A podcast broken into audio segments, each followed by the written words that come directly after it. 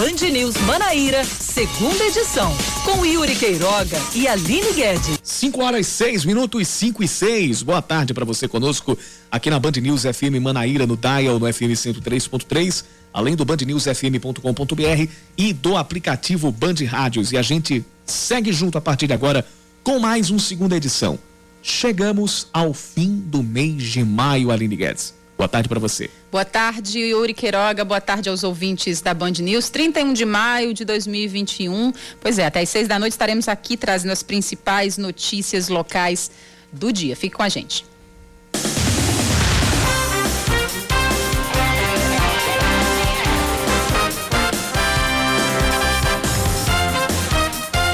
O início da vacinação contra a Covid-19 por ordem decrescente de idade, com ou sem comorbidades, está previsto para quinta ou sexta na Paraíba. De acordo com o secretário de Saúde Estadual, Geraldo Medeiros, a imunização vai acontecer paralelamente à vacinação para pacientes com comorbidades, como previsto pelo Plano Nacional de Imunização. Vacinação essa que ainda não foi, ainda não foi concluída, não chegou, a gente ainda está para chegar a 50% desse público vacinado. A expectativa é de que boa parte dos paraibanos esteja imunizada até setembro. João Azevedo, governador do estado, diz que acredita que toda a população esteja vacinada até outubro. A proposta é imunizar a população em escala decrescente a partir dos 59 anos. 59, 58, 57 e assim vai até chegar aos 18 anos.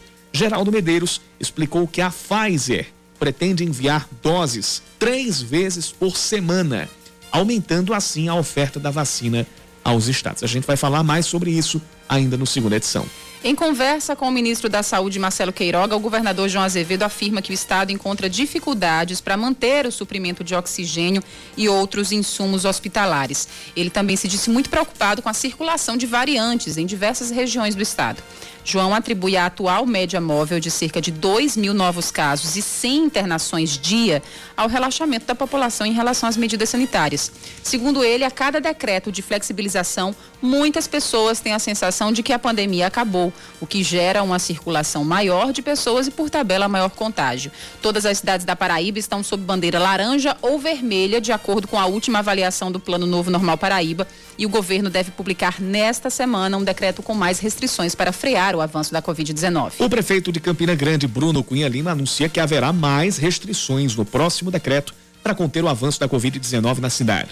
Ele disse que a evolução no número de casos e internações preocupa e que muita gente está sendo negligente com as medidas sanitárias. Discurso parecido com o do, o do governador do estado, isso aí num posicionamento até é, exposto numa conversa com o ministro da Saúde, Marcelo Queiroga. Na semana passada, o Hospital Municipal Pedro I atingiu 100% de ocupação dos leitos de enfermaria. O Ministério Público emitiu um posicionamento sobre a situação das redes de atendimento em Campina e considerou o estado como crítico. O MP ainda voltou a recomendar que a população cumpra o distanciamento social e não fale no uso da máscara ou no uso de máscaras e na higienização corporal. O ex-presidente Lula deve visitar a Paraíba no fim de junho. De acordo com o presidente estadual do PT, Jackson Macedo, uma das intenções é tentar reunir o governador João Azevedo e o ex-governador Ricardo Coutinho, ex-aliado. Será que essa reunião vai acontecer? Outros integrantes desejados por Lula são o senador veneziano Vital do Rego, que recentemente voltou ao MDB, e o deputado federal Agnaldo Ribeiro. O ex-presidente deve visitar as nove capitais nordestinas entre o fim de junho e o início de julho. O governo do Rio Grande do Norte é mais um a se posicionar contra a realização da Copa América. De acordo com a governadora Fátima Bezerra, o estado não tem condições epidemiológicas para receber o evento, embora tenha estruturas físicas para realizá-lo. O Rio Grande do Norte é o segundo estado a se posicionar contra a realização da competição no Brasil. Mais cedo, Pernambuco também se manifestou contra a realização da competição. Por outro lado, o presidente do Atlético Goianiense, Adson Batista, colocou o estádio do clube à disposição da Comebol para o torneio. E o governador da Bahia, o Rui Costa, afirmou que o estado só vai receber jogos caso eles sejam realizados sem público e cumprindo os devidos protocolos sanitários. São 5 e 10 da tarde, 5 da tarde, 10 minutos. Hora de mais um Band News Manaíra, segunda edição. Vamos juntos até às seis e você participa conosco mandando sua mensagem para o nosso WhatsApp. 991 11 9207. 991 11 9207.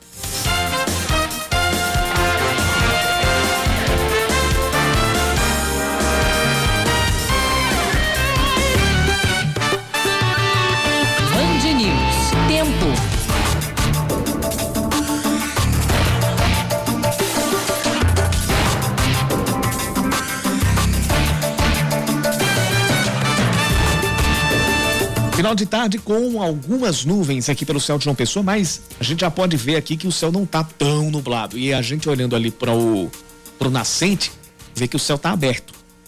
Então reduz o risco de pancadas de chuva para as próximas horas. Mas ainda existe esse risco. A temperatura hoje chegou a 28 graus, agora os termômetros estão marcando 27 e a mínima deve ser de 23 graus. Em Campina Grande, céu parcialmente nublado nesse finzinho de tarde, baixa probabilidade de chuva nas próximas horas. Os termômetros marcam 24 graus, a máxima hoje chegou aos 25 e hoje à noite a mínima deve, deve chegar aos 18 graus.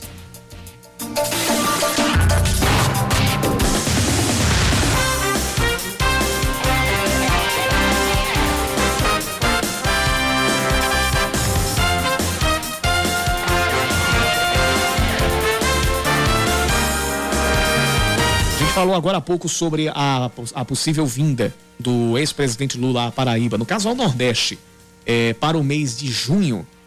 Isso já foi adiado. Acabou de sair aqui no, no, no, no blog do jornalista Lauro Jardim, do jornal o Globo, é, de que Lula decidiu adiar a visita ao Nordeste para o mês de julho. Saiu há poucos instantes essa, essa, essa, essa, essa informação.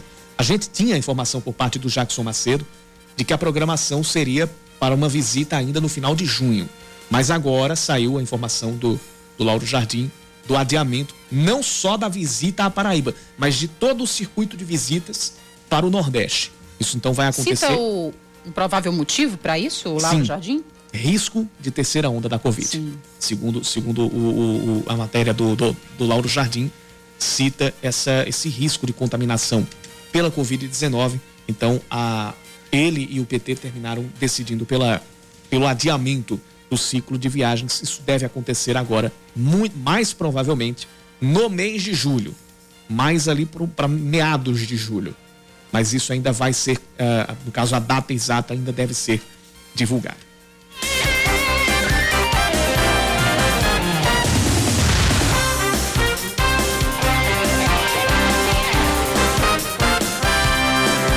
A gente fala sobre a vacinação contra a Covid-19 e a expectativa do governador João Azevedo de vacinar toda a população do estado é, até setembro ou no máximo outubro. Isso, toda a população.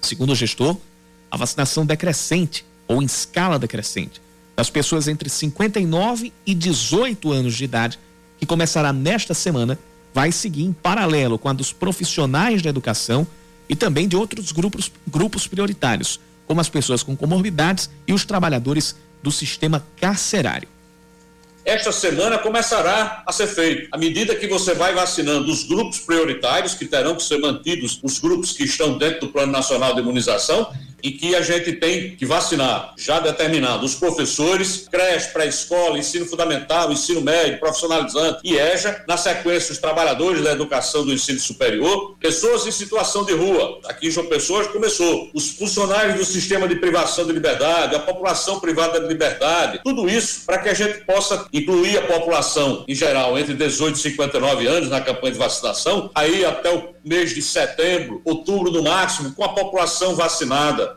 Apesar do avanço da vacinação, João Azevedo disse que a Paraíba vive um cenário de guerra. Em tom de preocupação, o governador revelou que esse é um dos piores momentos da pandemia, com uma média de 30 mortes e 110 internações por dia.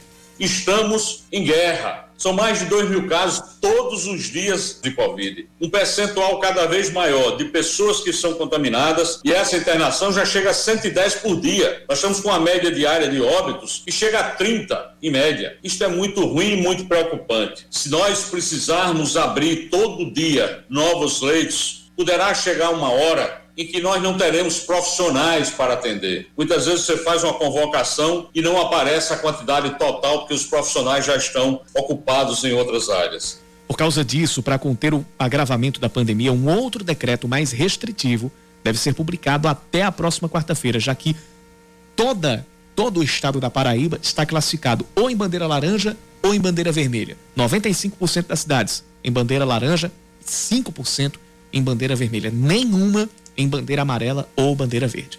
Nós estamos numa situação muito complicada. Dessa última publicação da avaliação do que nós chamamos novo normal, do plano novo normal, você tem 95% dos municípios em bandeira laranja e 5% em municípios com bandeira vermelha. Ou seja, nós não temos nenhum município em bandeira amarela, nem tampouco verde. Porque, na verdade, o que está acontecendo é uma grande circulação por todo o estado, as pessoas têm o devido cuidado do uso de máscara e isso está levando a uma pressão muito grande sobre o sistema. Ele revelou que para dar conta da demanda no, número de pacientes, mais mil profissionais da área de saúde serão chamados para trabalhar em hospitais de referência. E que apesar dos mais de 1.200 leitos contra a Covid em funcionamento, outros serão abertos e totalizam 28 novos leitos para Covid já no Sertão. E no segundo momento, após uma adequação lá no Hospital Regional de Souza, vai também receber mais 10 leitos com suporte ventilatório, totalizando aí 24 leitos dedicados ao tratamento da Covid também. É importante entender que a Paraíba hoje já conta com 1.266 leitos mas volto a dizer, não é só o equipamento, mas acima de tudo, precisamos de profissionais. E estamos fazendo convocação de mais de mil profissionais agora essa semana, para que a gente possa distribuir esses profissionais em 18 unidades de referência que são divididas em 10 municípios paraibanos. De acordo com o. Agora a gente vai trazer as informações do boletim, não do domingo, mas de hoje, o que acabou de ser divulgado, o, o boletim da Secretaria de Saúde do Estado a respeito dos casos da Covid-19, a gente já tem mais de 330 mil novos casos. A gente tem 330.965 novos casos, ah, aliás, 330.965 casos. Foram 1.016 novos casos, perdão aqui, 1.016 novos casos da Covid-19, com 18 mortes ocorridas nas últimas 24 horas. Foram 27 ao todo Nove delas foram entre os dias 9 e 30 de maio e 18 de ontem para hoje. A gente agora tem 7.672 mortes da, de ontem para hoje por causa da Covid-19. Quanto às internações, a gente teve 70 pacientes internados de ontem para hoje somente na, nas unidades de referência no tratamento contra a Covid-19. E ao todo são 1.003 pacientes internados o que dá uma ocupação de 81% em leitos de UTI. Por região, 79% dos leitos de UTI ocupados aqui em João Pessoa, 88% em Campina Grande e 95% no Sertão. Os altos índices de Campina Grande em muito tem a ver com a transferência de pacientes, especialmente vindos ali das cidades da, da segunda macro-região, que é a região de Campina Grande, porque Campina Grande não atende somente a ela, mas sim a outras 69 cidades, e também a transferência de pacientes vindos do sertão do estado, porque o sertão infelizmente colapsou. A gente está com 95%, não está com 100% dos leitos ocupados, como já teve em outras ocasiões, está com 95% agora, porque está havendo essa transferência de pacientes também para Campina Grande e, quando muito, para João Pessoa. Então, nisso ainda ficam aqueles 5% de leitos de UTI abertos mas que praticamente a cada dia esses leitos que, são abertos já vão sendo ocupados. É, tamanha é a contaminação, tamanhos são os casos. A gente, tá, a gente, como falou aqui, a média nos últimos dias teve, foi de 110 pacientes sendo internados por dia. Com certeza, o pior, pior momento da pandemia vivido pelo Estado. E por mais que o governador tenha falado né, na contratação de mais pacientes, na abertura de mais leitos, vai ter uma hora que esse, esse, esse extremo vai né? Vamos chegar ao extremo e o, o sistema não tem mais para onde expandir, Yuri. É, nem em relação a pessoal, nem em relação a profissionais. E nem em relação à estrutura. E nem em relação à estrutura. Não, não, tem não, não vai ter mais condições de, de abertura de leitos, nem de contratação de pessoal, porque todos os profissionais estão trabalhando, né? Ele já vai chamar uma outra reserva. Ou seja, as pessoas realmente têm que fazer a sua que parte. De certa forma também tem, que de certa forma também tem dificuldade para preencher essa reserva. Já teve dificuldade nas primeiras seleções, imagine agora. Isso. Então, é, é, de novo, a gente bate na tecla de cada um fazer a sua parte e, e de não, não ficar botando, de, de não colocar em primeiro lugar a crítica ao poder público. A gente só tem moral para fazer isso quando a gente faz a nossa parte. Se a gente não faz, a gente tá dando é mais trabalho para o poder público e colocando mais pessoas em risco. Porque vai chegar um ponto que o poder público não vai mais poder. Não vai ter, não vai não dar conta mais... de tanta fiscalização. Isso. Ele, não há a, a estrutura necessária é, para fiscalizar todos os cantos da cidade. Deveria ter, mas infelizmente não tem. E aí acontecem os eventos que a gente pode dizer, os eventos cegos, ou que a gente não consegue enxergar, não consegue detectar, e que muitas vezes a, a, o grosso do contágio parte daquela, daqueles eventos. E da falta de, de, de, de cuidado de muita gente. E o mais importante é, quando se falta com o cuidado, que quando se falta com, uh, com as medidas de prevenção, você pode não desenvolver os sintomas, mas quem está do seu lado tá, pode, pode desenvolver. Às vezes no ônibus você não conhece o, teu passageiro, o, o passageiro que está do teu lado. Se você falha com uma medida, uma medida sanitária, se você falha com o uso de máscara, não respeita o distanciamento, você pode não ter nada, mas alguém que está viajando no ônibus no teu lado pode pegar, desenvolver um caso grave e morrer. Esse é o, é o, é o X da questão. Essa é, a, essa é a coisa que talvez muita gente ainda não tenha entendido.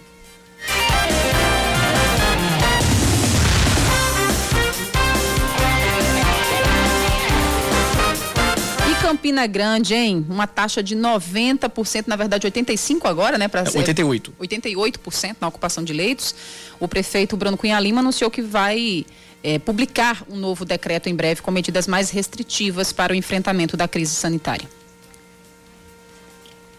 Nos momentos em que é possível ter decretos menos restritivos, nós adotamos decretos menos restritivos para facilitar a convivência. Nos momentos em que é necessário se ter decretos mais restritivos, nós editamos decretos mais restritivos para poder ajudar a salvar vidas. Infelizmente, todos os dias nós recebemos denúncias de bares que estão desrespeitando as regras, de pessoas que estão fazendo festas clandestinas, de aglomerações em casas particulares, em sítios e atenta contra a saúde de todos nós, porque no final das contas, quando os hospitais vivem um momento de sobrecarga, precisa-se ter medida mais restritiva em relação a comércio, a diversos outros setores da vida. Né? Bem, mesmo, aliás, o gestor ainda descartou a possibilidade de um lockdown. Não vejo a, poss a, possibilidade de lockdown, de fechar tudo completamente, mas de intensificar ainda mais a fiscalização, de punir. Nós basicamente todos os dias temos aplicado multas e multas altas, o valor mínimo de 20 mil reais em estabelecimentos, sejam estabelecimentos públicos de convivência pública, às vezes até estabelecimentos privados em razão de festas clandestinas, interditado. Mesmo o Hospital Pedro I, que é a unidade de referência no tratamento do coronavírus em Campina, abrindo 15 leitos, o diretor Tito Lívio disse que desde o início da pandemia nunca viu o local tão lotado. Desde o início da pandemia, eu nunca tinha visto o Pedro I tão cheio. Realmente, semana passada foram ativados 15 leitos, conseguiu organizar nas enfermarias mais 15 leitos para a população, então a gente saltou de 90 para 105 leitos. É, nós somos ao todo aqui com 165 leitos no nosso complexo hospitalar, mas mesmo assim estamos sempre mantendo assim acima de 80% de capacidade. A gente, a maior parte dos pacientes internados, nós temos mais de 150 pacientes internados hoje no Pedro I, e a maior parte são de pessoas abaixo de 60 anos. Perdemos um jovem com apenas 26 anos, sem comorbidade aparentes. Então a gente vê que a doença agora mudou, não tem mais esse fator de risco. Para ajudar na fiscalização, a Prefeitura vai lançar nesta semana um aplicativo de denúncias, onde a população poderá enviar vídeos e fotos de aglomeração ou de desrespeitos dos protocolos de prevenção contra o coronavírus. O Hospital Clementino Fraga, que faz parte da rede de referência no tratamento à Covid-19, permanece com 100% dos leitos ocupados. Diretor da unidade, Fernando Chagas conversou com a repórter Juliana Teixeira da TV Band Manaíra e fez um alerta para o acometimento da doença em pessoas mais jovens. A gente, vai ouvir agora. Fim de semana, o governo eh, do estado divulgou, né, no Plano Novo Normal, as bandeiras em que se encontram os municípios e já vendo aí um alerta muito grande com a diminuição dos municípios que estão em bandeira verde e em bandeira amarela, registrando um aumento na bandeira laranja e na bandeira vermelha. E aqui a situação do hospital nesse momento é essa: 100% dos leitos de UTI estão ocupados, o que traz um alerta. Vou conversar com o doutor Fernando Chagas. Doutor, é, uma situação de todo mundo prestar muita atenção nos cuidados que se tem, porque o Hospital Clementino é uma referência para todo o estado, né? Pois é, esse é um reflexo do aumento de internações que nós estamos vendo desde a semana passada, com recordes, inclusive em alguns momentos. É, também um reflexo no relaxamento de muitas pessoas em relação aos cuidados pessoais então fez com que essa mudança é, é, aparecesse agora, né, dessa nova análise, que pode se refletir muito provavelmente em algumas medidas que precisarão ser novamente colocadas em prática para a gente tentar diminuir o fluxo de pessoas e, consequentemente, a transmissibilidade. Lembrando que o índice de transmissibilidade é, aumentou bastante estávamos com menos de um, é um índice que um representa o ponto de corte, acima dele representa o aumento da transmissão, abaixo representa a diminuição, é quando está regredindo. Estávamos com 0,96 há pouco mais de um mês, agora já passamos de 1,5. Então esse índice ele precisa ser derrubado, porque a gente corre sim, por incrível que pareça, um risco de um colapso. Outro alerta que a gente traz é que os jovens que se achavam é, praticamente imunes à Covid-19 são esses que estão registrando entrada nos hospitais, inclusive com muito registro de mortes. Pois é, a gente observa um acometimento na, na, população acima de 30, abaixo de 40, de 30 e 40 anos, que era uma população que não era tão acometida, pelo menos não se via tantos internados e, a, consequentemente, também evoluindo para forma grave. É, semana passada, por exemplo, a gente transferiu para UTI um paciente com 28 anos de idade.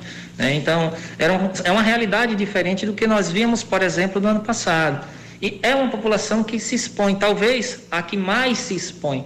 Consequentemente, a que tem aí a maior probabilidade de estar em números maiores sendo acometidos e sendo levados aos serviços hospitalares. Então, esse alerta é importante para que essa população especial realmente evite né, a exposição e Caso precise sair, que use a máscara e evite a aglomeração. E a gente fala também um pouquinho sobre as variantes, né? A Paraíba tem 19 tipos de variantes já identificadas, mas a boa notícia é que a variante indiana, que tanto preocupa, ainda não foi registrada aqui. É verdade, a variante, a B1617, que é a variante que foi primeiramente encontrada na Índia, é, que preocupa a comunidade científica mundial por ter uma capacidade de transmissão maior. A gente ainda não sabe se ela também tem uma capacidade de virulência, que é a capacidade de causar estragos e colocar um paciente na forma grave maior. Não se sabe isso, mas a gente sabe que ela se transmite muito mais. Não foi detectada aqui em solo paraibano, mas diante do aumento do número de novos casos, a gente tem que ficar alerta, inclusive para essa possibilidade. Muito obrigada pela sua participação. Vamos reforçar mais uma vez a necessidade dos cuidados pessoais, de higiene, distanciamento e nada de aglomeração, né?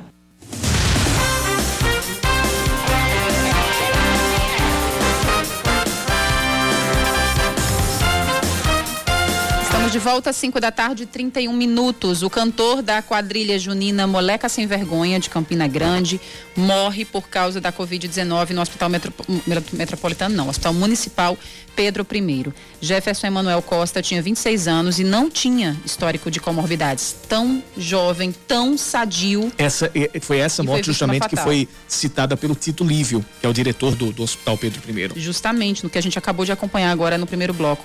Ele começou a apresentar sintomas na semana passada e inicialmente foi levado para a UPA do bairro do Alto Branco, sendo transferido na última quinta para o hospital já em estado grave, aí não teve jeito, acabou falecendo. O corpo foi enterrado hoje no cemitério do Araxá, em Campina Grande. A polícia registra durante o fim de semana pelo menos 32 casos de descumprimento das medidas de distanciamento social e outras medidas de prevenção ao coronavírus aqui na Paraíba. A maior parte das, das ocorrências envolveu transmissões de jogos de futebol em bares, o que é proibido pelos decretos estadual e municipal, estadual e municipais, e confraternizações. Quatro festas clandestinas foram encerradas pela PM, sendo três em João Pessoa e outra em Caaporã, no litoral sul. Numa delas, flagrada aqui em João Pessoa, lá no bairro das Indústrias, mais de 200 pessoas estavam aglomeradas no mesmo ambiente, a grande maioria sem máscara. Bem, vamos seguindo com, com as informações eh, de hoje. Ah, o prefeito de Pedras de Fogo e o ex-vice-prefeito de João Pessoa, Manuel Júnior, assume um cargo na diretoria executiva da Confederação Nacional dos Municípios. A posse dele como terceiro secretário da mesa diretora foi feita hoje. Manuel, que também foi deputado federal e presidente da Federação dos Municípios da Paraíba, vai ocupar essa função até 2024. A CNM hoje é presidida por Paulo Zilkowski, ex-prefeito de Mariana Pimentel, no Rio Grande do Sul. O novo voo comercial que vai atender ao sertão do estado vai sair do aeroporto dos Guararapes, em Recife, com destino a Patos. A rota será operada pela companhia aérea Azul e inicialmente vai ser feita três vezes por semana. Dependendo da, da demanda, o voo pode se tornar diário. A empresa que vai operar este voo deve ter uma isenção do ICMS estadual relativa ao querosene de aviação. Também foram anunciados investimentos para a reforma do aeroporto de Patos de quase 36 milhões de reais em verbas federais e contrapartida de 10 milhões de reais em recursos próprios do estado. O Botafogo está oficialmente com desfalque a menos para a sequência da temporada. O meia esquerdinha que tinha fraturado a clavícula ainda no início do ano foi relacionado e entrou em campo pela primeira vez neste sábado contra o Ferroviário. A partida que terminou empatada por 0 a 0 marcou a estreia do Belo na Série C do Brasileirão. O Botafogo volta a campo na próxima segunda-feira, às 8 da noite, contra o Paysandu no estádio da Curuzu, em Belém do Pará. E você anote na sua agenda: Série C do Brasileirão é na TV Band Manaíra e também aqui na Band News FM Manaíra.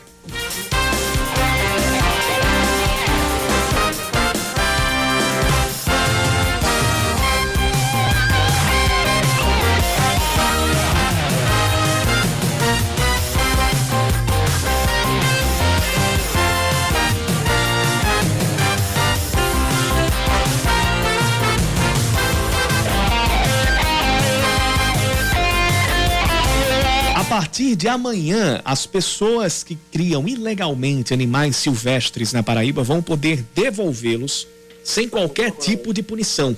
A ação faz parte da Semana Mundial do Meio Ambiente.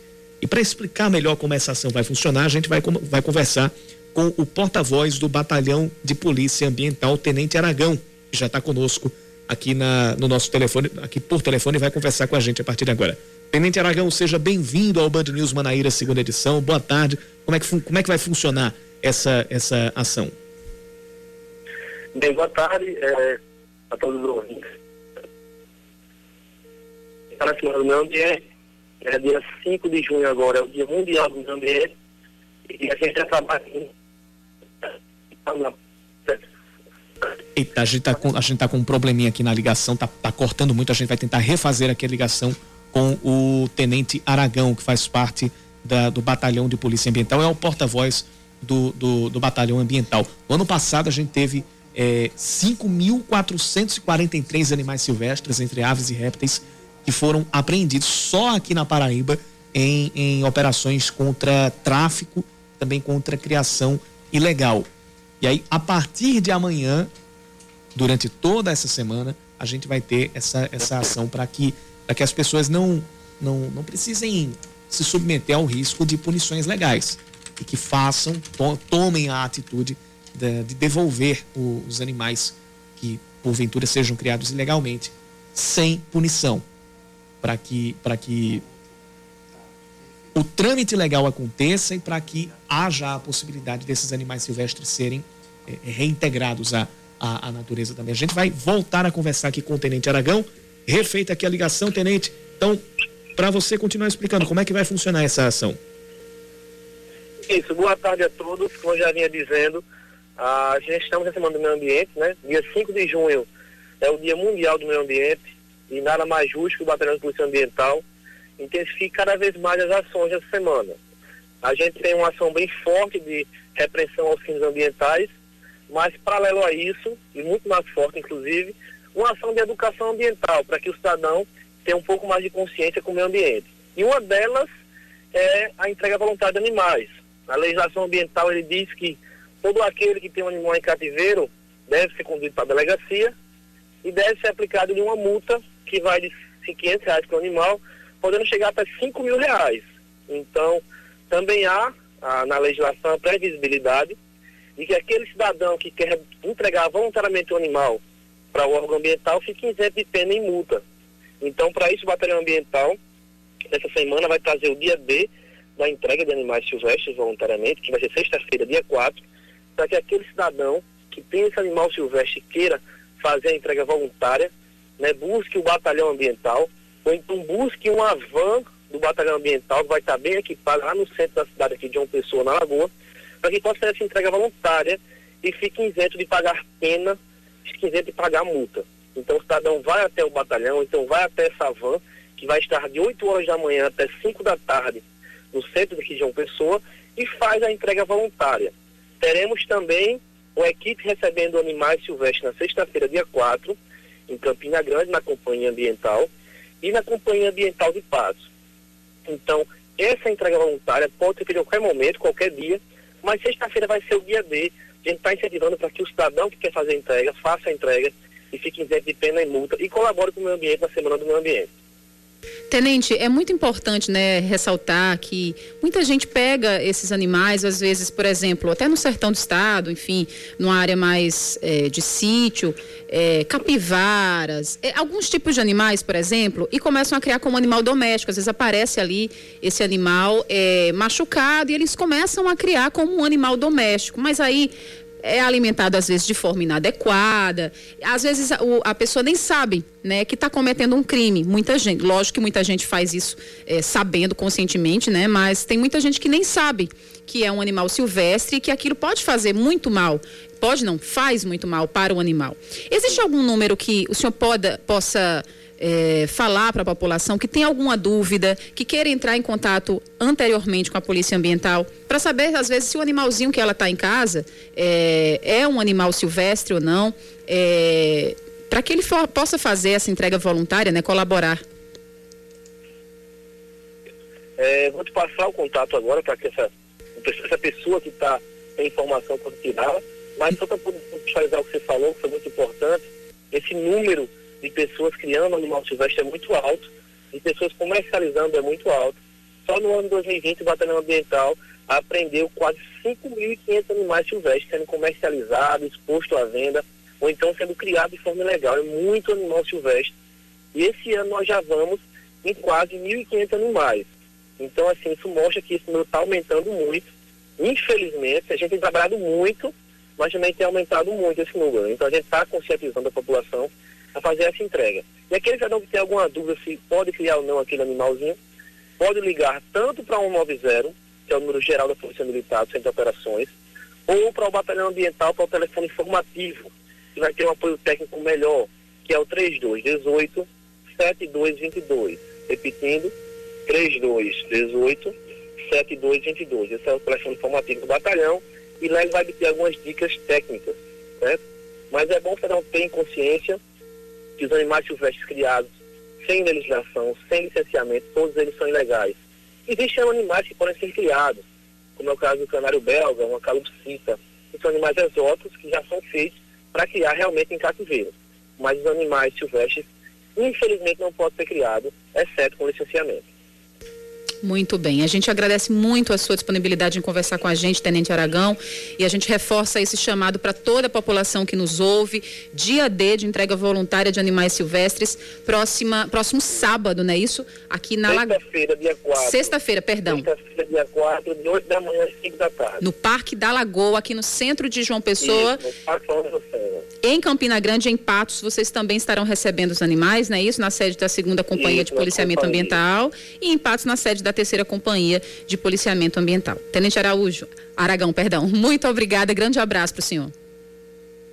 Igualmente, muito obrigado pela oportunidade, um bom dia a todos e vamos fazer tudo pelo meio ambiente para ter um meio ambiente mais equilibrado para todos. Um bom, bom dia.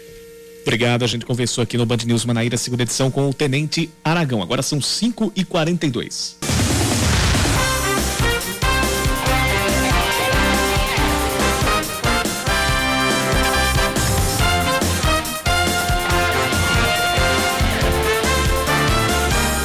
parecer favorável à reforma da, reforma da Previdência Municipal é aprovado pela Comissão de Políticas Públicas da Câmara de Vereadores de João Pessoa. A proposta altera a lei orgânica que trata do regime próprio de Previdência e teve apenas um voto contra, do vereador Júnior Leandro, do PDT. O relator da matéria na comissão, o vereador Milanês Neto, do PV, disse que o projeto dá uma sobrevida ao IPM, que é o Instituto de Previdência do município, e serve para que os servidores tenham o direito de se aposentar pelo regime próprio e também pelo regime nacional, regime geral de previdência. A cidade de Cabedelo retoma hoje a vacinação contra a Covid-19 para trabalhadores da educação que atuam na rede pública e privada no município. Além dos profissionais de ensino infantil e fundamental 1, que já começaram a ser imunizados, as doses estarão disponíveis também para os que trabalham no ensino fundamental 2. Permanece na cidade a aplicação da primeira dose da AstraZeneca ou Pfizer para os idosos com 60 anos ou mais, pessoas com deficiência permanente, com síndrome de Down e autismo, em situação de rua e profissionais da saúde. Também estão sendo vacinadas as pessoas com comorbidades com 18 anos ou mais e grávidas e puérperas com comorbidades. 2.073 partos são realizados em quatro meses pelo Instituto Cândida Vargas, o que equivale a uma média de 518 nascimentos por mês. O número foi maior do que em 2019 e 2020. No mesmo período do ano passado, a maternidade realizou 1.179 partos, enquanto no primeiro terço de 2019 foram 1.994. Nos quatro primeiros meses de 2021, assim como em 2020, nasceram mais meninos do que meninas. Em 2019, nasceram mais, pelo menos nesses primeiros quatro meses, meninas do que meninos. Em uma carta enviada ao presidente da CPI da Covid, Omar Aziz, o Fórum Nacional de Governadores pede que a comissão não convoque os gestores para prestar esclarecimentos. O ofício assinado por 19 governadores diz que a medida é uma grave ofensa à Constituição e que desrespeita o Pacto Federativo. Os gestores estaduais ressaltaram que têm o foro especial para serem julgados pelo Superior Tribunal de Justiça por eventuais irregularidades. O documento enviado à cúpula da CPI traz a sugestão para que as convocações sejam convertidas em convites. Na semana passada, a comissão aprovou a convocação para depoimento de nove governadores do país. O atacante Tiquinho Soares é o mais novo reforço do Olympiacos da Grécia jogador que se destacou no Porto de Portugal, teve como, como último clube o Tianjin Teda, que é do futebol chinês. Ele vai defender o time da Grécia até 2024. Tiquinho Soares foi revelado aqui pelo CSP, que teve passagem pelo 13, pelo Souza e também pelo Botafogo. Curtas passagens antes de jogar no futebol português, onde ele entrou pelo, pelo Nacional da Ilha da Madeira e depois foi para o Vitória de Guimarães antes de ser contratado pelo Porto e ganhar projeção mundial.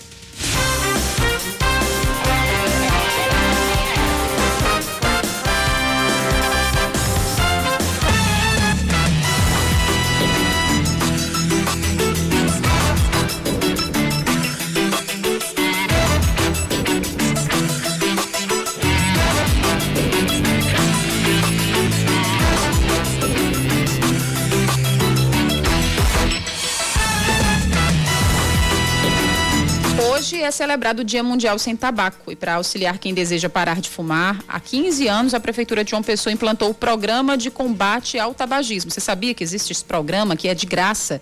O trabalho é desenvolvido por uma equipe multiprofissionais, como enfermeiros, médicos, psicólogos, nutricionistas e odontólogos. Segundo a gerente da Atenção Especializada de Saúde do Estado, Aniel Gamal Almeida, medicamentos também podem ser utilizados caso haja necessidade. Mas ela adianta que quem deseja parar de fumar precisa ser persistente.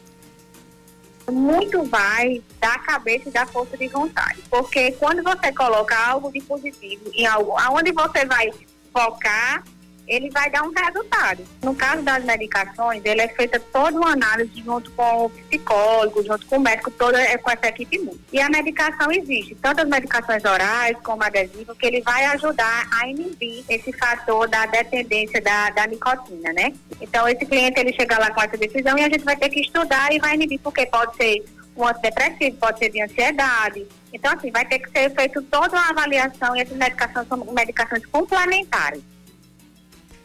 E muitos ouvintes questionaram sobre a relação entre o parar de fumar e a obesidade.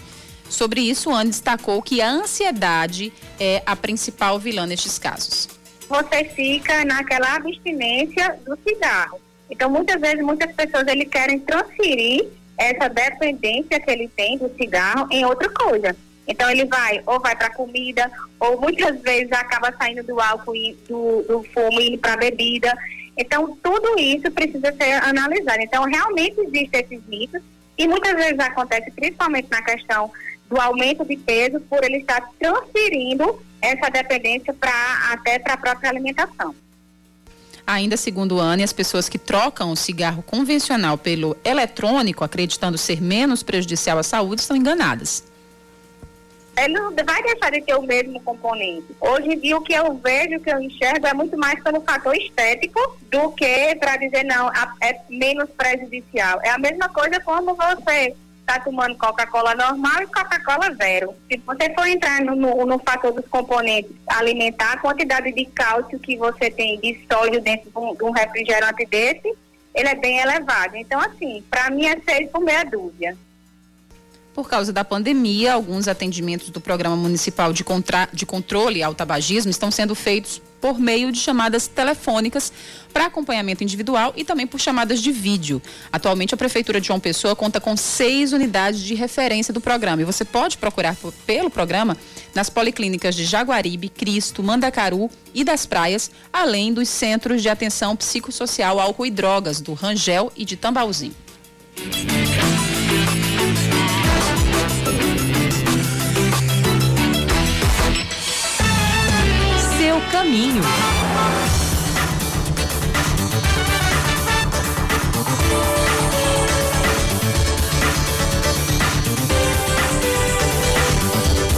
Girando o trânsito aqui na região metropolitana de João Pessoa e também na própria cidade, temos engarrafamento na BR 230 no sentido João Pessoa Cabedelo a partir do viaduto da Pedro II até a entrada do João Agripino ou seja, da Pedro II até voltar ali para Rui Carneiro.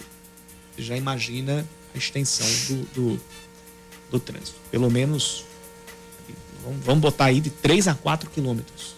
Quase Nossa, começar a semana com uma, com uma pisa, nessa pisadinha, hein?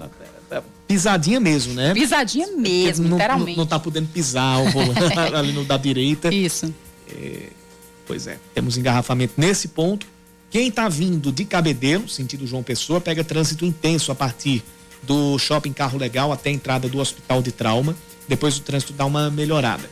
Agora, quem está em outro ponto aqui, já na BR-101, BR-101 está com trânsito complicado na saída para Recife, depois do viaduto ali da depois da Gauchinha, para ser mais exato, depois da Gauchinha até a entrada do bairro das Indústrias, aquele contorno do bairro das Indústrias e do Costa e Silva, onde futuramente vai ter um viaduto.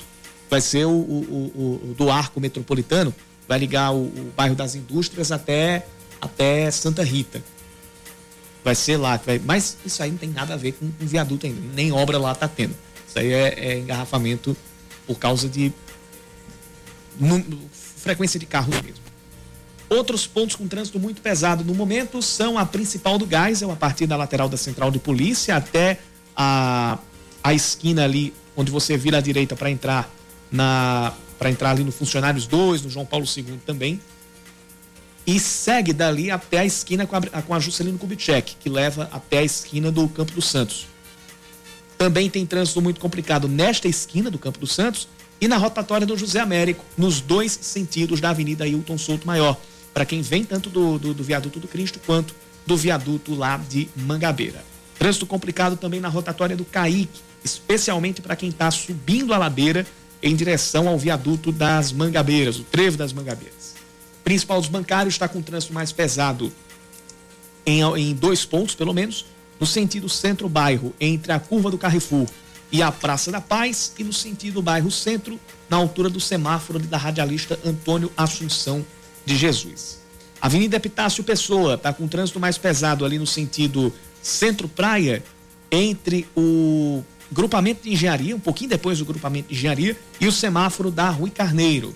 No sentido oposto, o trânsito é mais pesado entre os cruzamentos com as avenidas Amazonas, ali no caso entre o semáforo do Extra e o da Rua Maria Pessoa Caldas, já no bairro dos Estados, e no último semáforo, que é o encontro com a Bento da Gama e com a Eugênio de Luciana Neiva, antes da usina cultural Energisa, antes de chegar à Praça da Independência. Em torno do Parque da Lagoa, trânsito também fluindo com intensidade no início do, do, do, do anel do parque, ali para quem vai entrar no terminal de ônibus e quem vai voltar para a Avenida Almirante Barroso. Aqui ainda no centro, a Pedro II está com trânsito mais pesado na altura do Mercado Central, antes do encontro com a Princesa Isabel. E na sequência, trânsito complicado entre a, o semáforo da, do Hemocentro, ou de, depois do Hemocentro, né? No caso, o semáforo depois do Juliano Moreira, e o encontro com a Avenida Rui Barbosa. A Via Expressa Padre Zé, por enquanto, tem trânsito moderado na altura da entrada do CCTA, antes ali do, do CT, Centro de Tecnologia da Universidade. Vamos falar de esporte?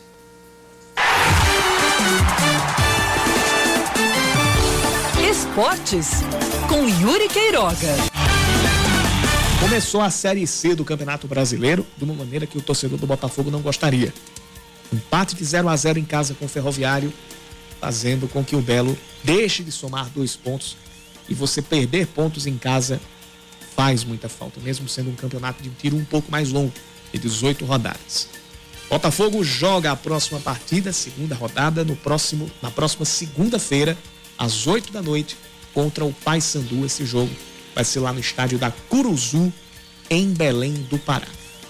Próxima rodada começa no sábado e vai ter Santa Cruz e Floresta. O Santa Cruz que levou de 2 a 0 do Manaus, jogando lá no estádio da no, na Arena da Amazônia lá em Manaus, e o Floresta que venceu pelo mesmo placar, a equipe do Jacuipense. Floresta venceu na primeira rodada, o Santa Cruz perdeu na primeira rodada. Então, um time quer manter o 100%, o outro quer a primeira vitória. Esse jogo, sábado, 5 da tarde, tem transmissão da, Band, da, da, da TV Band Manaíra e, e, E? da Band News FM Manaíra. É. Atenção você, a partir de agora tem transmissão de futebol local aqui na Band News FM Manaíra. A gente tá jun- se juntando a, a, a, Band, a TV Band Manaíra, a Band Nordeste, na cobertura da Série C do Campeonato Brasileiro. Fique ligado, porque vai ter sotaque paraibano, vai ter sotaque nordestino na transmissão de futebol também aqui da Band News FM e da Band News FM Manaíra.